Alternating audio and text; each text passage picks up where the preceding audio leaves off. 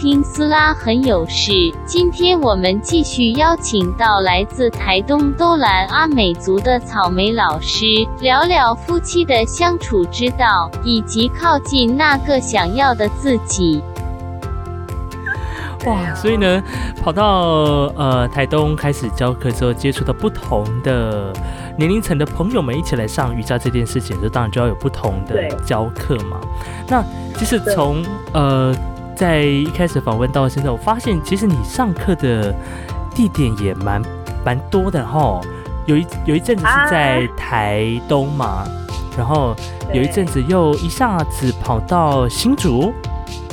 对我其实我的主要战场最早啦，就是结了婚，呃，预备要结婚的前后，因为先生都在台北嘛，那你就想说，那我们把距离稍微拉近一点。那台北的市场其实已经很满，那如果你有没有一些人脉的话，我觉得有一些 case 是很难接的。对，所以后来。刚好朋友他们在新竹有一个会馆要开，那既然是从新的会馆开始，那我觉得那我就等于是创馆的老师，所以过去那边大概是二零一三年到二零一四年那时候，二零一四年开始开馆，就一直到现在。然后后来因为中间卡到妈妈过世嘛，然后爸爸又在第二次劫持，所以当时就觉得我一直想要回去，但是我其实是放不我我放不掉我的学生啊，而我觉得我觉得学生是。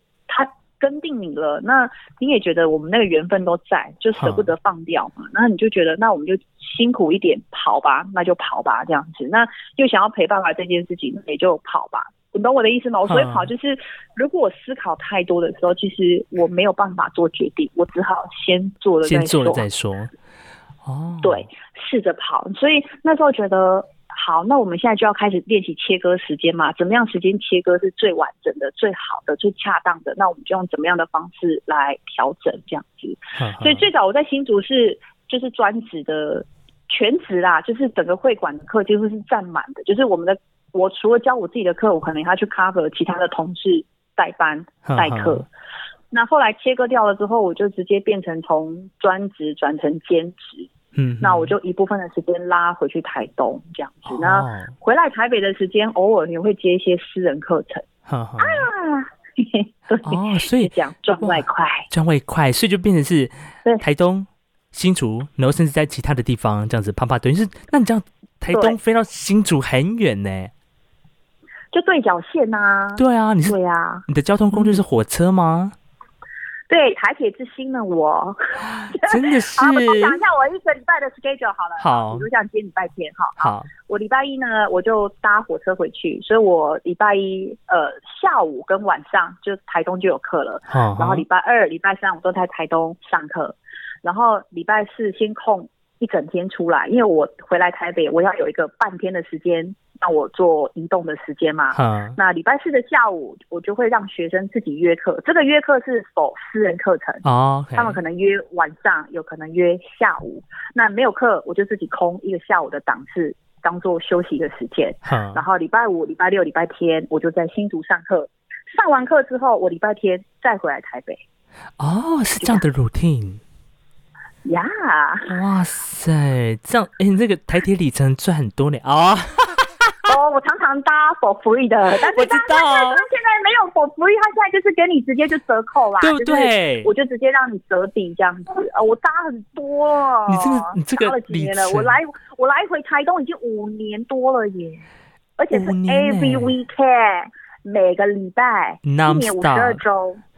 对，然后我老公一年有几周我就见我老公几次。老老公的工作在台北吗？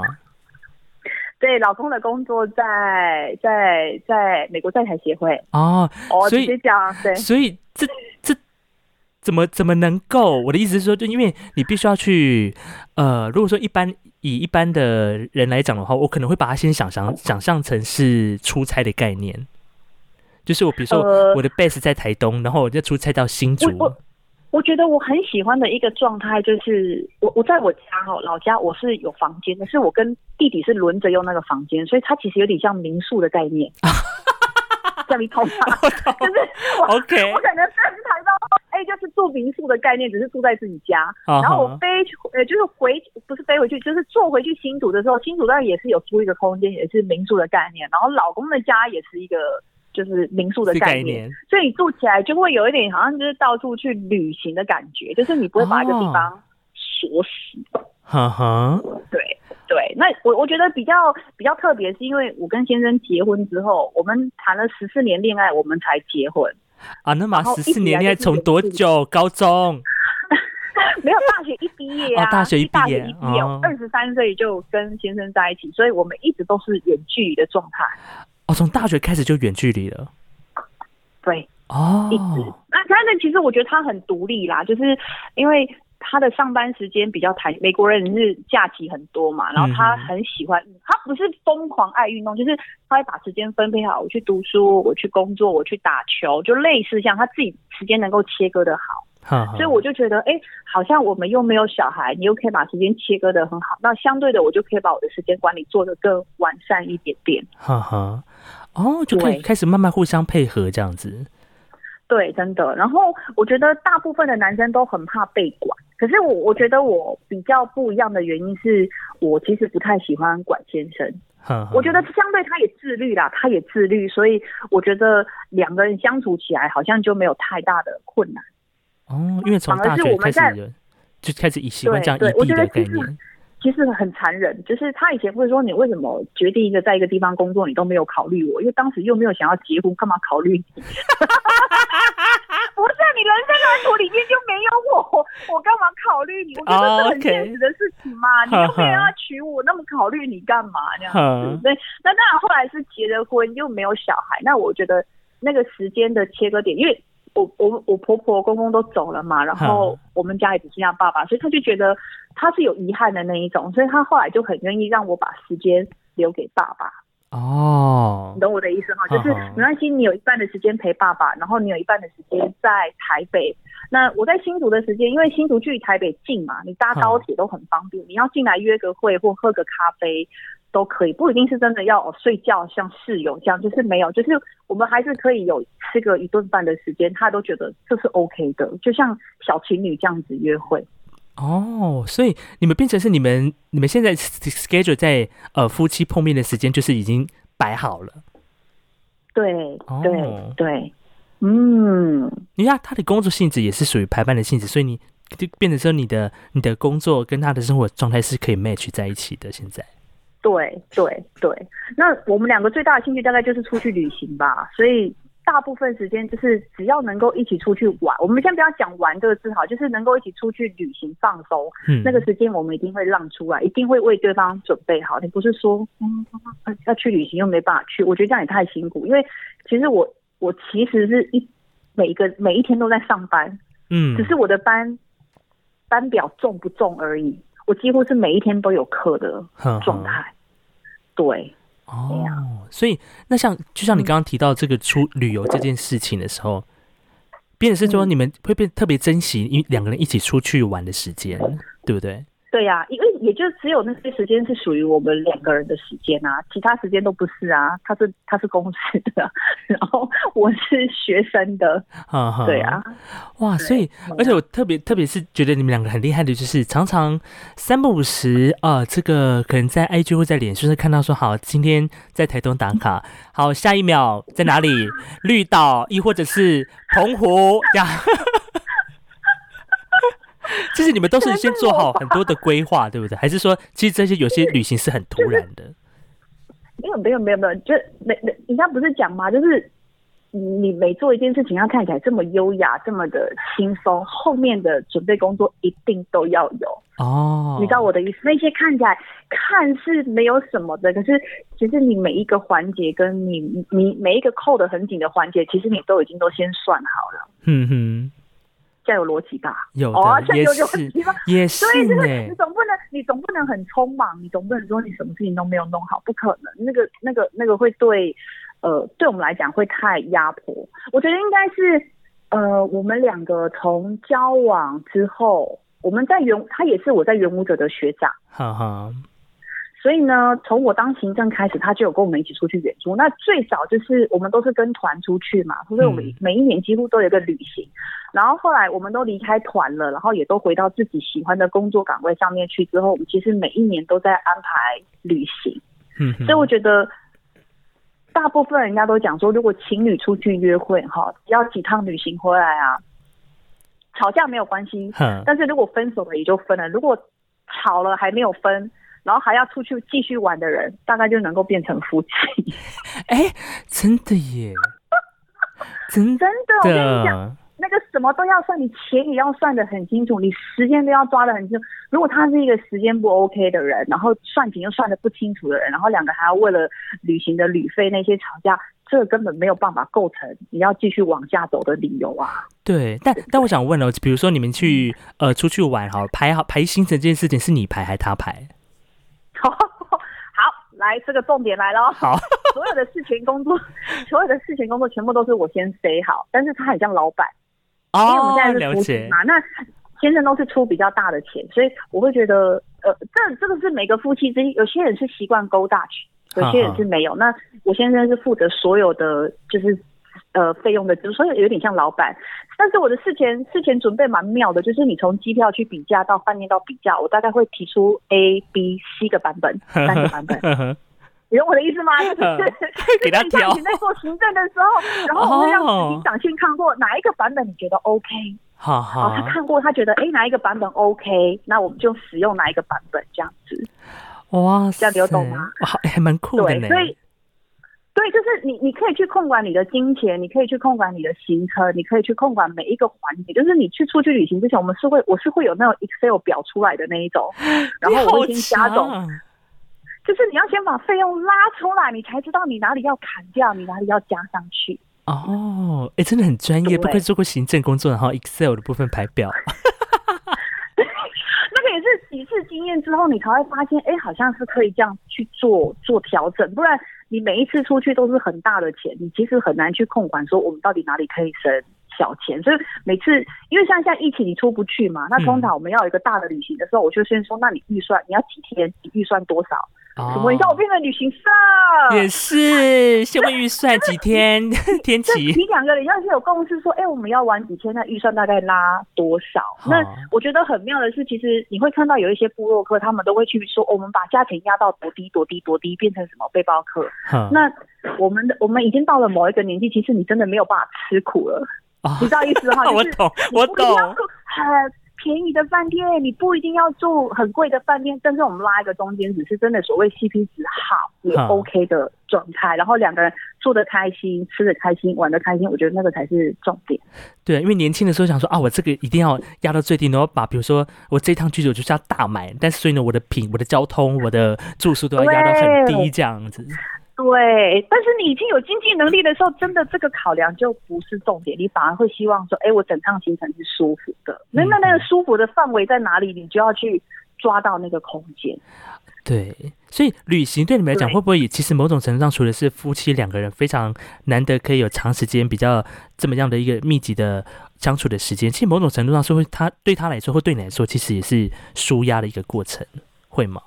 是啊，是啊，是啊，是啊。以前以前去挑战旅行这件事情，当然是两个人是要培养感情嘛。然后现在会很有默契，是哎，他知道他要做什么工作，你知道你要做什么工作，然后你就会发现出去玩这件事情，就是真的就是放松。因为他的假虽然比我多，但是我们能够碰在一起的时间真的很少，所以要能够像夫妻这样住在一起、睡在一起、玩在一起，其实不容易。真的，你说谈恋爱是谈恋爱哦，碰五十二次。谈恋爱，我跟你讲，我跟他结婚是二零一七年的十一月嘛，然后就是公证到结婚，然后呢，我们要去蜜月旅行的时候，你知道我跟他讲什么吗？什么？我说，哎，我我们要出去那个十二天呢。他说怎么样？男生嘛，怎么样？嗯。我说，我我我从来没有跟你出去那么多天，我好怕我们会吵架。脸包被丢包，我跟你讲，你真的很紧张，真的很紧。哎，他是我老公，然后你还很怕跟他出去，哎，天哪！对，因为没没那么长，对不对？对，然后可是你要蜜月，不是要出去十天左右吗？对啊，有人他就半个月还是什么，但一个礼拜可能就对大家很多，只是我们特地真的排假，然后你就想说，现在我们那时候好紧张哦，我怕就会吵架这样。所以那时候你们是去哪里？那时候夏威夷啊，夏威夷。对，好漂亮的地方，我觉得非常的适合你。这个地点是你选的还是他选？他选。我跟你讲了，他我们我们我们当时本来选的那个点是我们想要去那个就是去西藏，哈，哇，西藏。然后呢，后来。对，然后那时候因为那个时间不一样嘛，我说不一样是我们本来预定要婚假时间跟我们要去的时间就搭不上，所以就没有。然后他就默默跟我提说：“哎，我觉得埃及蛮酷的，为什么我们要去？哎，埃及这个选项还还蛮特别的，韩国蜜月呢。哎，人家蜜月都是去很浪漫地方，欧洲啊，对啊，马尔蒂夫啊，或什么的。后来。后来他就想说，你那么喜欢海，然后他就下定一个决心说，在我有生之年，我要带你看过全世界不同的海。所以我们那时候就下定决心，是我们每一趟旅行都要有有海边的地方。我们海边地方就是你要看得到海，除了海平线，什么绿色沙滩、白色沙滩，什么不同颜色的沙滩、黑色沙滩，我们都去尝试这样。哎，这好特别哦。对对，但其实我老公是怕热的人哦。啊，我老公吗？怕热的人，他看不出来呢。哦，可能 就是一直忍耐，有没有一直忍耐这样？你 比海边长大的小孩怕热，这说不过去。真哦，所以他怕那到他到夏威夷的时候，不就是热死？就是就是男男生就很不耐热啊，我觉得就是他觉得流汗很不舒服，黏黏的这样子。然后我就说奇怪，你们有在打球的人怎么会怕热？对逻辑对，哎呀，哇，难怪都要看到海的地方，就像之我印象当中曾经看到你。我们上我们上次去关岛哦，是去关岛。我们去越，我们去越南的时候也有去不同的海边这样子。哦，对，那刚好去离岛的时候也是可以看到海，直接。对对 对，澎湖是有点特别，是有一阵子旅展大家都在推，然后我就想说我们也没有去过。我有去过绿岛跟蓝屿，然后他也没去过，他就说那我们去去澎湖哈。可能台东人对他自己本身也是台东人，他可能觉得绿岛蓝屿就是很轻松平常吧。然后他就说那我们就去澎湖吧，这样子，所以我们才去这样。哦，对啊。所以，但是我就在旅行的过程当中，除了当然你说有一些共共创一些美好的回忆之外，当然就拍照这件事情，我个人就觉得蛮厉害的。你知道为什么？因为看姐的照片，我都想说。这是摄影师吗？还是？但是我想说，他不可能再带一个摄影师出去啊，所以想必一定是你老公帮你拍这样。哦哦，我跟你讲，他蛮厉害。就是我觉得多数的男生，我觉得现在大部分的男朋友都很辛苦，因为每次我们出去旅行啊，大家不是很喜欢拍照吗？对。然后你有些时候在阴凉处，你都会看到女朋友都在生气。然后女朋友一在生气的时候，我就转头看我先生，现在是先生嘛，以前叫男朋友。我就说辛苦你了，不是那个辛苦是，我跟你讲，他也有那一段时间，那他怎么去调整？我觉得很特别，是有些男生是你不用骂，就是有些东西叫耳濡目染嘛，他他不懂，好，那你教他，他觉得有失他的面子的话，像网络这么熟悉，就是比如说 YouTube 上面也会教人家怎么拍照，那我们就拉一些，就是拉一些连接让他看啊，他学这样子。对，你就让他学。哎，我觉得这个不错，就是就是用讨论的方式。哎，我觉得这个画面的构图还不错。哎，构图 可以，这个比例，他的美，它它的他有他的美感，跟他对美学的那个认知。那我们没有办法去遥控别人应该怎么样去想你的身材，或者是整个画面的构图嘛？那好，有一些东西是呃网络上的资讯，那大家就可以传嘛。那你就丢给他，丢了几次之后，哎，好像他可以去尝试嘛，他可以去找，他不见得要拍你，他自己去练习啊。哦。然后后来有，我们每次出去旅行，我通常只会设定一个画面，我所谓画面是，你至少一百张里面要一张可以让我用吧。哦。你懂我的意思吗？就是我们不要要求说一百张里面一张可以用的话，表示如果你拍三百张，我有三张。我觉得我可以容忍的是这样的状态，但是你的照片量一定要够，就像你们剪接画面或者是剪接录音是一样的道理嘛。对，我东西多了，那我就总是有一些照片或者某一些桥段是可以利用。对，所以我就用那个方式去跟他讲，所以我常常去旅行的时候，我都跟他讲说，有就有，没有就没有，因为画面这种东西是有些时候你过了是在脑子里面有，可是你不一定要强求什么东西，那个是随缘啦，随缘。但是我觉得他真的有在进步。有在进步是件好事，这样，而且是越来越厉害。对啊，我想说，哇啦，这个取景、这个角度、这个 model 摆的也是很会。他会指导你说，哎，这个腿再开一点，这个手怎么摆，这样吗？不会，还是会。他就说，他说你就你就随便摆，我就随便抓。这种随便摆、随便抓更可怕，你知道我的意思吗？因为你他可能连你很丑的脸他都拍进去，可是我觉得那个就是自然啊。所以当他讲说随便你摆什么动作的时候，我觉得你就相信你自己吧。我觉得第一件事情是，我觉得我相信他，嗯，因为你让你相信他了，其实你任何表情出来你就不会怕嘛。那不会怕，你能够抓拍的表情其实就多。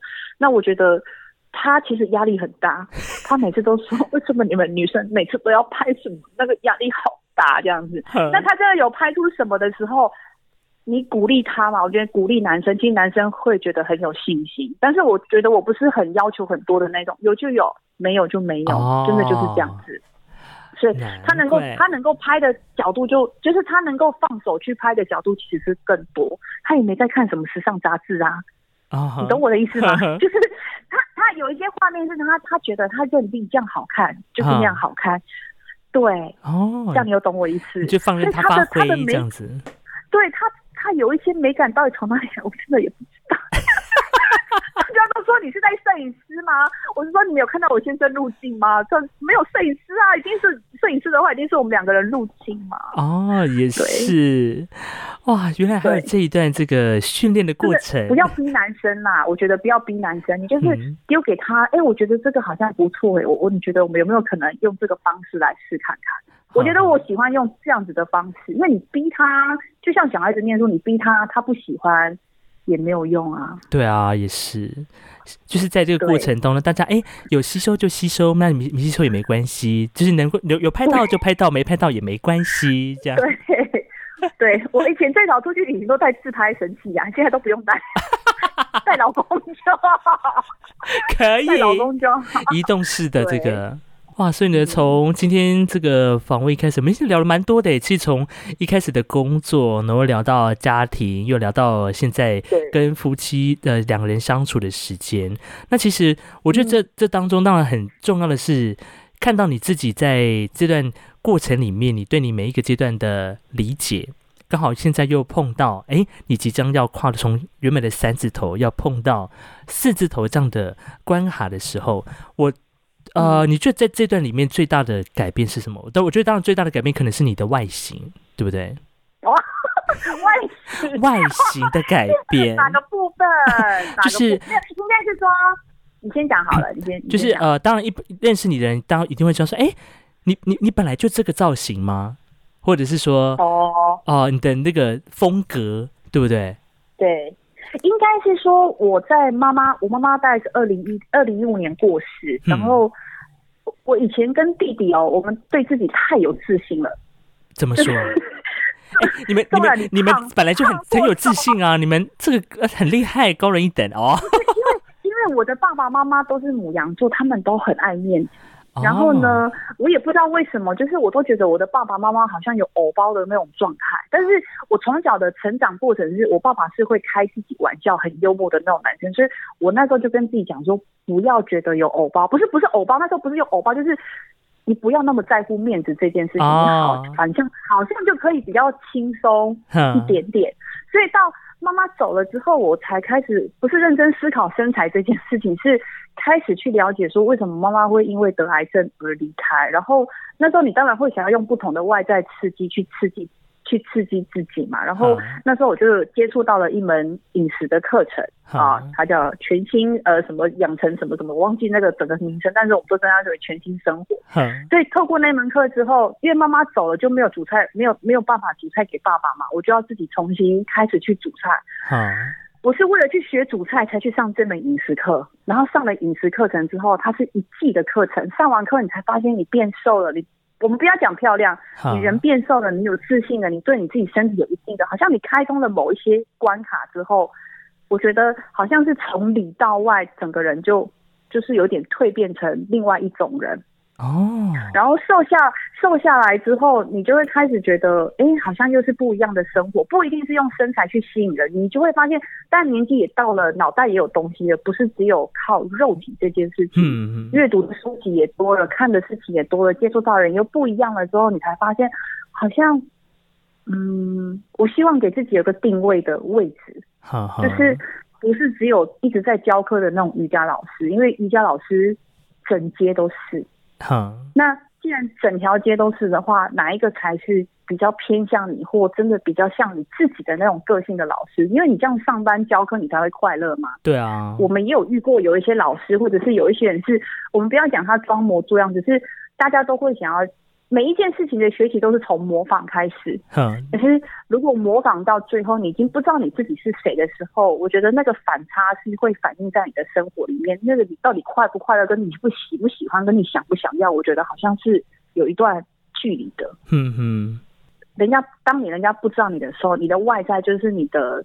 名片嘛，就第一个先决条件。嗯，那当然以前我都不觉得身材应该要有多重要，反正从以前跳舞就不是很瘦的那种女生，我们就有这种认知，所以我们不是跳芭蕾，我们是跳现代舞，这样子。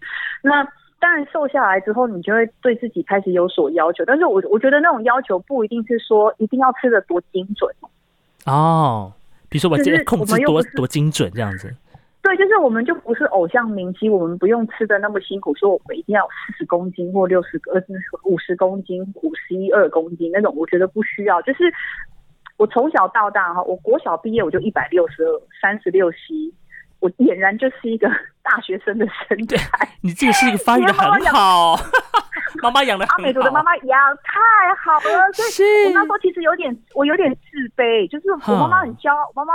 妈的胸部很小，妈妈很很大概只有 A 吧，她觉得很骄傲，就是我把我的女儿胸部养这么大，那你怎么会这么自卑？就是他不知道那是自卑，只是我我觉得我的身材的体态跟我的同学，因为他们还没有发育，可是我已经走在前面了，那你就不懂说，其实你。我们不要讲骄傲，就是你应该就是很很相信你自己的身体。可是我其实是有点排斥这个形态跟这个身体的。哦，就有点肉肉的感觉，比别人还要高大这样子。对，可是对对一般的人来讲，那个视觉感是够的哦。就是比如说，可能对一个可能二十几岁的男生，他会觉得说：“哦，妹妹你身材很好呢。”可是我们不懂所谓身材好到底好在哪里。你知道我意思哈？他对你的称赞你，可是你没有办法把它。转换成你就会觉得人家是不是又在偷看你什么？可是因为那时候妈妈不会跟你讲这些事情，她只会觉得很好啊，你这样的身材很好，为什么你你会不好意思这样子？嗯嗯，对，嘿啊嘿啊。所以这个东西其实也也间接带给你的家人，比如说弟弟也跟你一起。对，后来我们当然是从健康的角度切入啦，因为毕竟我们讲实在话。爸爸有心呃呃那个什么，就是慢性疾病，糖尿病这一块。那我相对很多原住民一定都有。对啊。我可能是饮食习惯造成。那妈妈妈妈又是癌症患者，所以对我来讲，跟对我弟弟来讲，我们有一个共识，就是我觉得我们一定都是高风险的潜在因子的那个人。嗯哼。所以你必须是在前面的预防，你就必须要做好。可是我们不是说严格到。什么东西都不吃，就是还是吃，因为你还是要有一些社交生活。他只是说，因为碍于爸爸是糖尿病患者，所以我们家就立了一个小小的规定，是爸爸什么不能吃，我们就尽量不要吃，甚至是在他。对，就是在他面前，我们也都不吃哦，所以就养成那个习惯之后，我觉得我们就是有默契，爸爸就不会觉得说，哎，你们怎么跟我不一样？我们都一样啊，你什么不能吃，我们就都没有吃，嗯，所以没有谁说谁该吃什么不能吃什么，就是这个习惯养成，就让他慢慢的融入到生活里面去，是，就是这样子，是的确，因为在体验过这个新的饮食的习惯，当然一开始我觉得那是。对我来讲，我自己尝试过，那是一个很很辛苦的阵痛期。毕竟 那段过程，我真的是，Oh my god！现在想起来都觉得辛苦哦。你会，你会，就是我的意思是，你经过那个过程，你会发现，其实你是可以达到某一些事情，甚至是自己去激励自己去完成某一些事情。对，但是。当然不一定人生要过得这么精准。我所谓的精准，是我们偶尔还是会有一些小小失误，只是你要知道你怎么样可以拉回来这个轨道，甚至让自己的身体是有弹性的，对，去过生活。对，运动也是啊。对啊，就是在这个饮食的过程，或者在工作异地工作的过程，透过运动或者是透过旅游，让自己在忙乱的生活工作的节奏当中找到一些呼吸的空间。对，哦，对。弹性，弹性，我们要有弹性，真的弹性真的很大。对，哇，所以从这个一开始聊到现在，夯不啷当，我们也是快即将迈入到一个半小时的时间，我们也是还蛮能聊的哈。天哪，真的是太会聊天了，草莓老师。对，还好还好，很开心，因为我们今天聊的都很有趣。对啊，而且算是第一次可以聊聊到这么多哎，就是从你的不管是家庭，或是从你的生活聊到你的工作到现在，我觉得 p o c a s t 是一个蛮棒的。是，就是我我觉得应该是刚好你访问我的这个时间点，刚好也都是在我觉得我人生有一些小小波折的。期间刚好可以聊到这一些，不然你如果在之前问我，我可能也聊不出那么多吧。也是，我相信这当中一定是有一些主灵的安排哦。对啊，永远都是那个叫做什么？那句话叫什么？就是呃，永远呃，什么时间点都是你什么最好，这个，就最好的安排啦。啊，对对对对，那句话，时间点来的太早或太晚，我觉得可能都不一定是最好的最好的时机。时机对，对啊，时机到了，就促成这样的一一个机会，在 podcast 里面，因为在广播的空间，你知道，其实我在做广播的时候，本来还就就已经有想要找你了，真的吗？对，但是因为你知道，我一直因为我的原本的那个节目的性质就它比较偏新闻一点点，所以那时候想说啊，怎么没办法找到一个契机能够来访问？因为毕竟我已经先访问过你 弟弟了。可以，对，所以想说，哎，那这个也是很能聊。对，所以想说，那到了 podcast 当中，终于有这个机会能够邀请到草莓老师来到我的 podcast 来聊聊天，真的真的很开心。对啊，而且透过这样的方式来更认识彼此哦，更认识喽。真的啊，我觉得，呃，当然每个访问的主题或内容是讨论的内容，当然都不一样。但我觉得从瑜伽到运动到身心灵这一块。包括是，我觉得我自己经历了身体的那个变化期。你刚刚讲那个阵痛嘛，嗯啊，阵痛过了，然后呃，我我我一直觉得，就是一直到我现在教瑜伽，有些时候人家问我说，那你教瑜伽到底到底你的目的是什么？我觉得除了快乐这件事，除了钱这件事情，我觉得我好像可以满足的是，我从学生的身上得到那些回馈跟那些表情，你知道我意思哈？就是可能钱。在跨四十岁，我觉得，但钱已经不是一个考量的点的时候，其实你就可以跳多被金钱金钱捆绑的那个概念的时候，好像你就可以比较回归到你最初的那个那个初衷。就是我，因为我当然不一定真的很喜欢瑜伽，可是在那个转换的过程里面，我开始慢慢了解自己。我也透过饮食、透过瑜伽、透过运动，你更认识自己的时候，你就会发现，好像找到那个。不一定是很裸体的那个自己，我所谓那个裸，就是什么都拨开的时候，最简单的那个自己，是我现在最想要找到。包括就是，呃，爸爸会对我情绪勒索，那这个有机会可以再聊。就是觉得，但怎么样可以让你自己回归到那种没有任何脾气，然后对于生死这件事情看得很淡，甚至是呃把那些情绪放下的时候，你那个喜欢跟那个舒适度跟那个最舒服的那个自己一定要。找到他，甚至是让自己更稳定。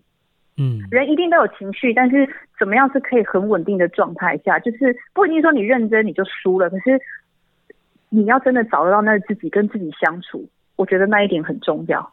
所以，就算我跟先生没有常常相处在一起，可是。多数的时间我是跟自己相处，你有些时候也要自己去排解、排压的时候，嗯，我觉得那一点就其实很重要，是找到一定要去说服自己，是。对，找到方法，然后说服自己，跟不一定是孤独，不一定一定是所谓的独处，但是一个人能够把自己顾好的时候，你才有能力去照顾更多的人，甚至是照顾你身边的另外一半。我觉得这很重要，自己要真的去顾好，要不然当你自己都顾不好了，你哪有多余的时间、多余的体力去照顾其他人呢？真的，多讲一句话我都觉得浪费口水，浪费啊！真的，真的耶！真的自己要先照顾好。所以，如果说你跟 s r a y a，最近生活有点繁忙的朋友们，记得自己的身体还是要照顾好。对对，就是呃，我觉得。不管先顾情绪、顾身体，你可以先选择一个顾一个，你不一定鱼与熊掌都要兼得啊。我们我们这样讲，对，就是先把一件事情顾好，有一个基本盘之后，我们再顾大方向。呃，先先顾一个大方向，然后我们再从小的细节去去去整理，这样子我觉得会比较好。嗯，不一定整盘都要吃下来，不一定吃相要很难看才会过得好，没有哦。嗯。可以先从自己喜欢吃的或能吃的先慢慢着手。对对对，真的。好的，那么在今天的斯拉很有事呢，因为呃聊的内容很丰富，所以今我们这一集呢会分啊上下两集来播出。那也希望对呀，哎，要不然要不然一整集很长。好的，我们会分上下两集播出的部分。没问题，没问题。很希望有机会再跟大家再好好就是分享其他的。呃，人生人生不同的乐趣跟事情，像我就想说，哎，下次再来找你聊运动这件事情好了，因为我觉得没问题。运动真的，因为前因为这一阵子跟又尊呃身旁有非常多的朋友们，他们现在开始，因为我们自己会一个群组嘛，大家开始不知道哪一天就突然大家剖开开始剖运动照，就反而去激励彼此去运动这件事情。我觉得运动要怎么安排，然后怎么去做事情这件事，真的是要。要好好的挑选，而且一定要安排在你的生活的 routine 里面，不能说我今天要运动我就去运动，这样跟你讲真打没代谢，对不对？对，好的，那么下次有机会我们再请这个草莓老师再来好好的跟我们聊。好的，那么斯拉很有事就到这边告一段落啦，感谢你的收听，拜拜，拜拜。阿瑞，感谢您的收听。如果你喜欢我的 podcast 节目，请分享给你的好朋友。不管你是用什么平台收听，也欢迎在上面留言或者评分。因为呢，每一则评分留言都是 podcast 节目进步的力量。当然，听完节目之后呢，也欢迎你上 IG、脸书来搜寻 Sara Speaks，斯拉很有事。上面呢会预告每集的节目资讯，还有一些啊废话的分享。不嫌弃的话呢，也欢迎按赞留言，更别忘了要订阅喽。感谢您今天的收听，祝福你每一口呼吸都顺畅。哎，上个阿燕过拉嘎丹亚阿多巴拉嘎努那莫沙里嘎嘎，我是斯拉一酱，我们下次见，阿来。